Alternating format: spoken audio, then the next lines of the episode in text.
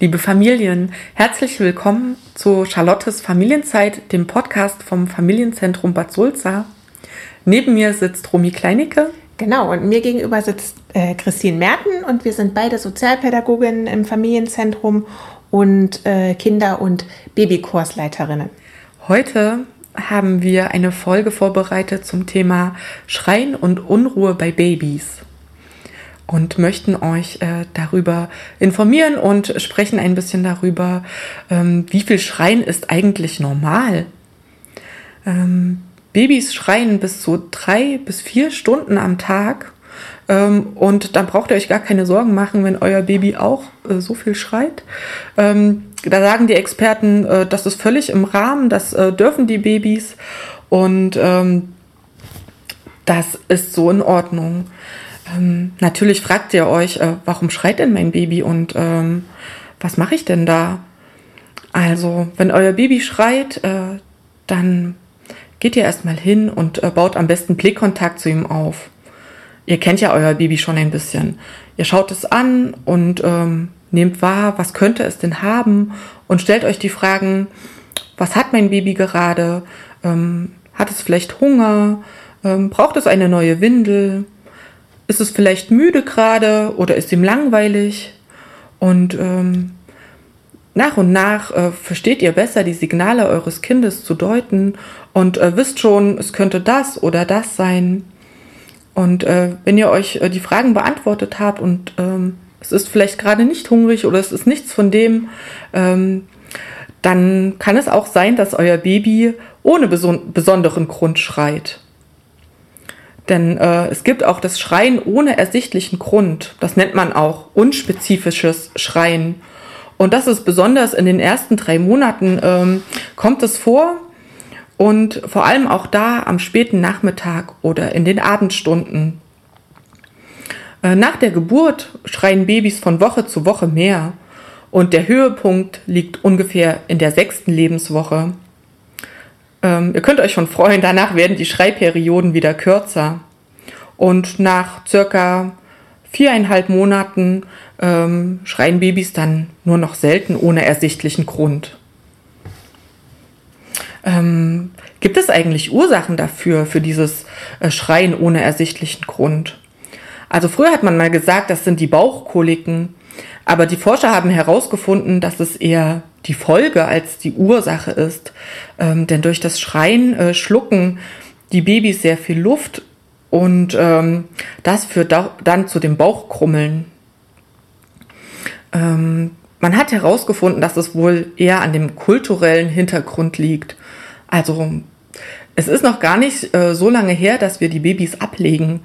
Denn früher wurden die Säuglinge fast ausschließlich getragen.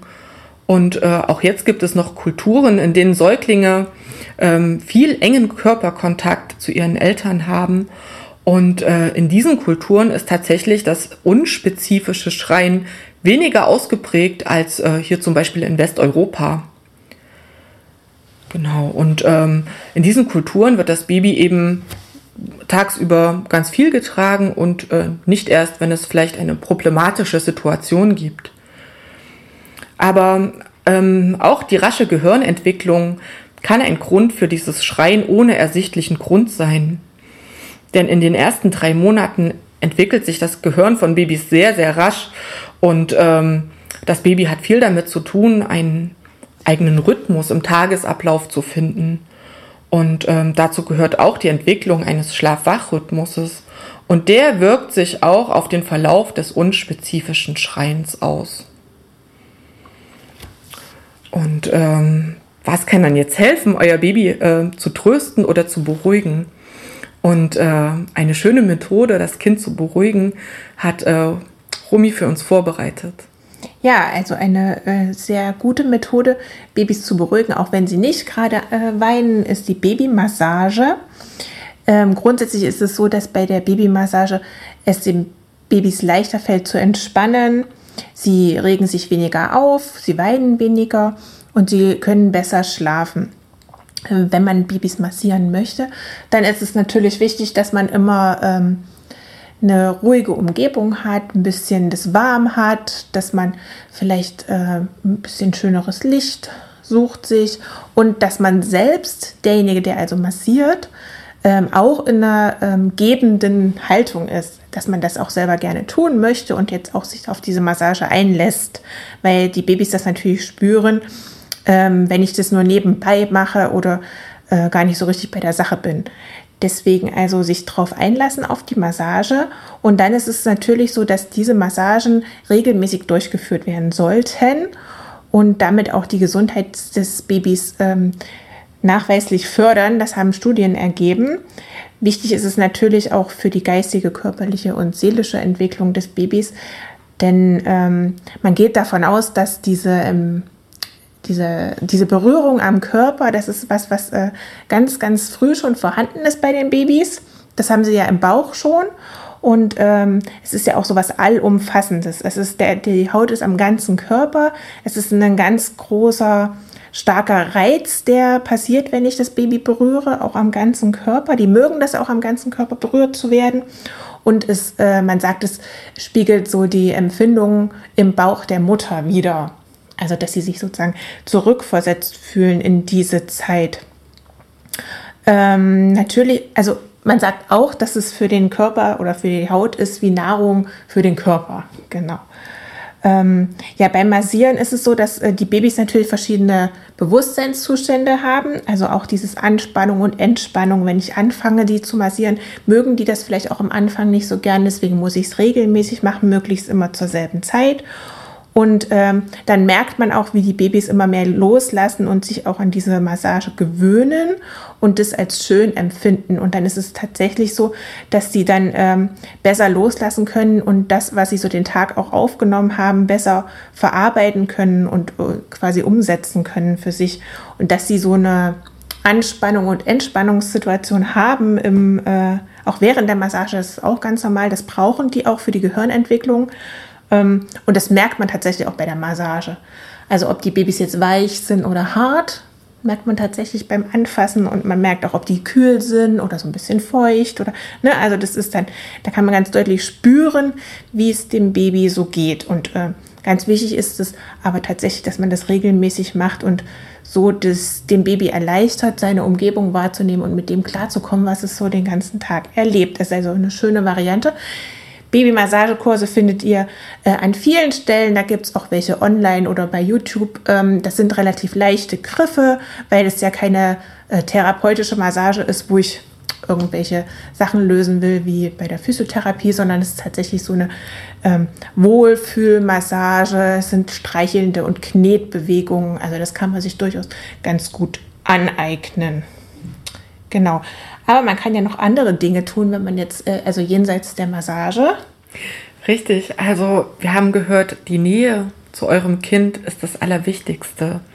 Und ihr könnt die Nähe auch herstellen, indem ihr euer Baby natürlich ansprecht, mit ihm redet. Äh, vielleicht habt ihr auch Lust, ähm, Babys äh, ein Lied vorzusingen Sie kennen ja eure Stimme schon sehr lange, schon aus dem Bauch und vielleicht habt ihr da auch schon gesungen, als ihr schwanger wart oder Musik gehört. Babys nehmen diese Töne ähm, sehr gut auf und sehr gut wahr und äh, lieben das. Äh, das ist ja auch so was Rhythmisches. Also, ähm, wenn ihr alleine seid, singt eurem Baby einfach ein Lied vor, aber auch gern, wenn viele Leute dabei sind. Äh, Babys mögen einfach Lieder und Melodien. Das könnt ihr probieren, um euer Kind äh, zu beruhigen, aber natürlich auch die körperliche Nähe herstellen, ähm, einfach durch Hand auf den Bauch legen, ähm, die da ruhig liegen lassen, die Hand ähm, und äh, auch Körperkontakt aufbauen, indem ihr ähm, die Hand vom Baby haltet oder den Fuß streichelt. Natürlich äh, könnt ihr euer Kind hochnehmen Nehmt das Baby in den Arm, wiegt es hin und her oder tragt es herum. Ich hatte ja vorhin schon gesagt, äh, das Herumtragen ist in vielen Kulturen ähm, ganz alltäglich und auch ihr könnt euer Baby äh, gut tragen. Und ähm, ihr braucht keine Angst haben, in den ersten Monaten ähm, könnt ihr euer Baby nicht verwöhnen durch häufiges Hochnehmen, ähm, sondern es ist eher so, dass diese rasche Reaktion auf das Weinen und das Schreien des Babys die Bindung zu eurem Kind stärkt.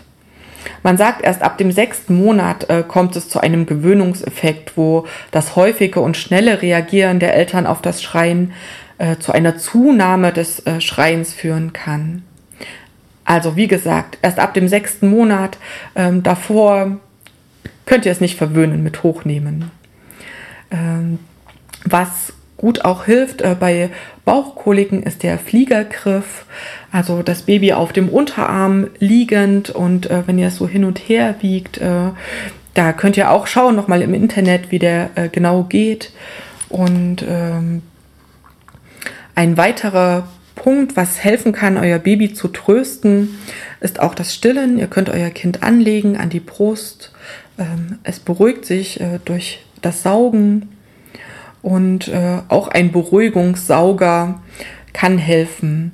Da sagt man, äh, am Anfang der Stillzeit äh, sollte man keine Nuckel geben, um Saugverwirrungen zu vermeiden. Aber äh, danach kann ein Nuckel durchaus helfen, auch ähm, sich zu beruhigen.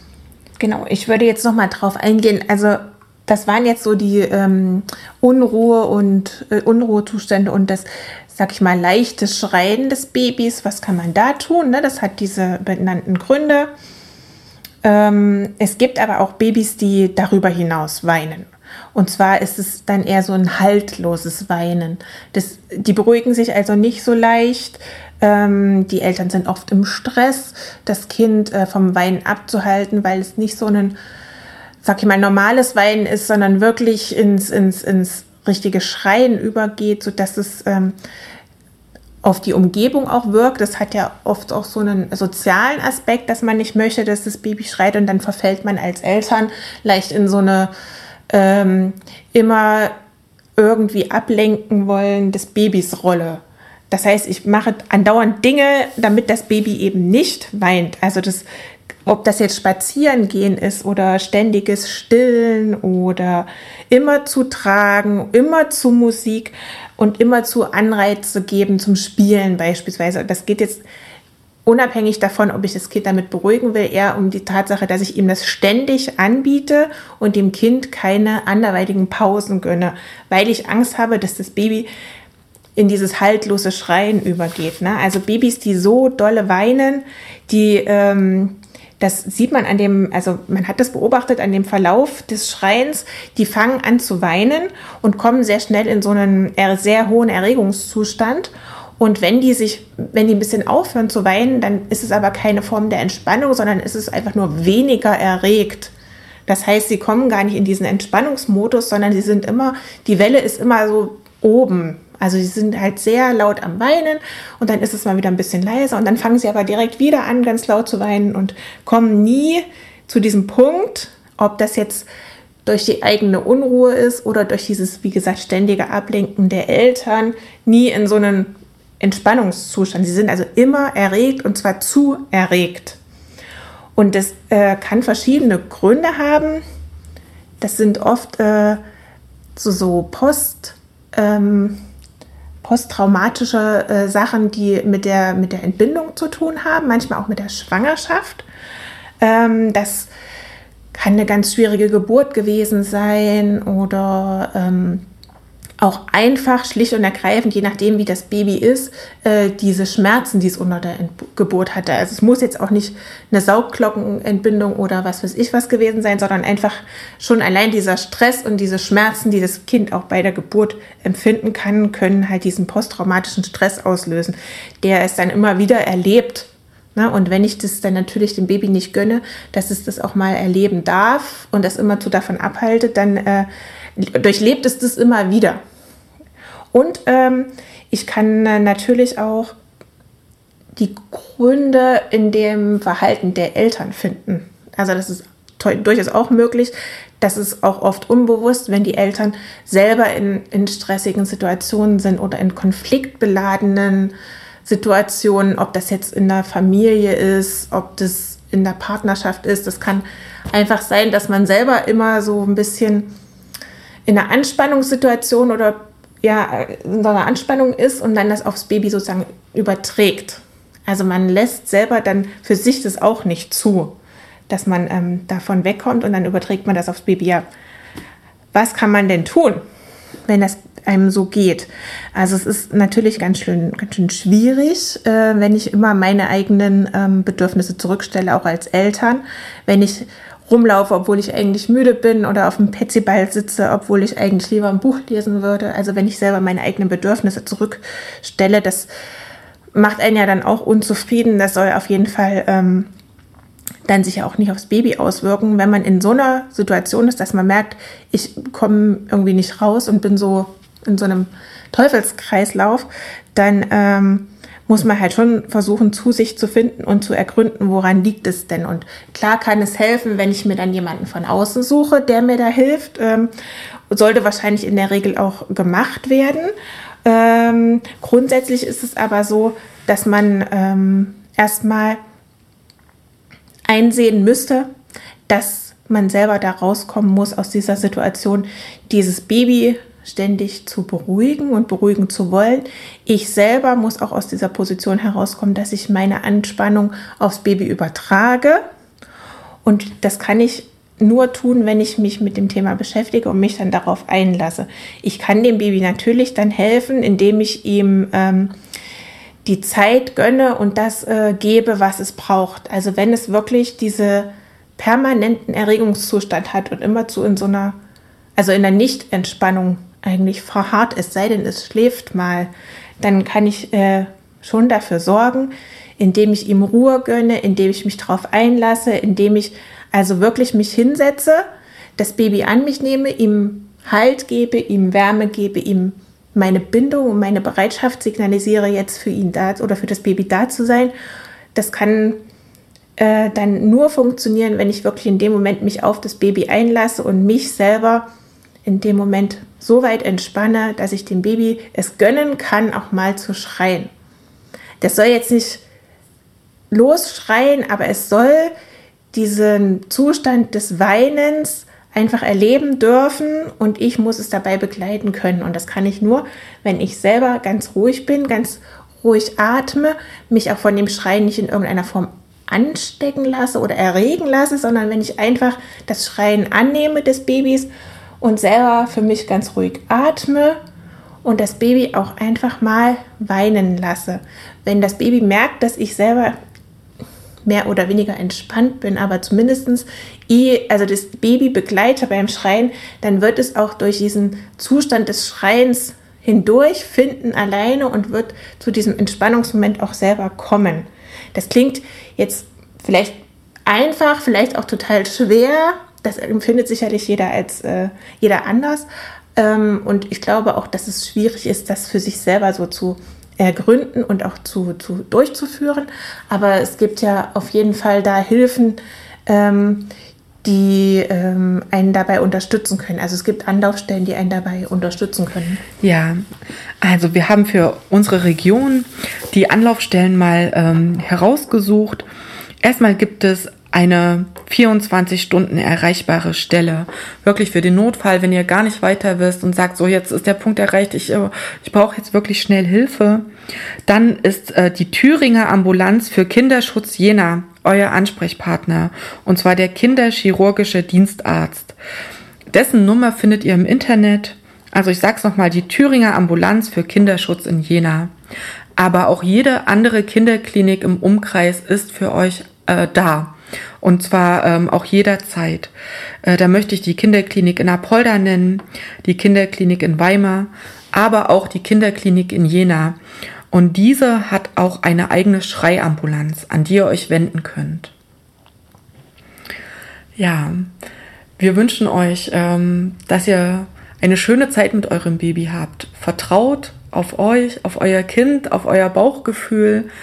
Ihr seid die Experten für euer Baby und äh, wir wünschen euch nur das Beste und ähm, bis bald wieder. Genau, also wir hoffen, wir konnten euch weiterhelfen und äh, ein bisschen Licht ins Dunkel bringen und ähm, freuen äh, uns, wenn ihr uns mal wieder einschaltet. Bis bald. Tschüss.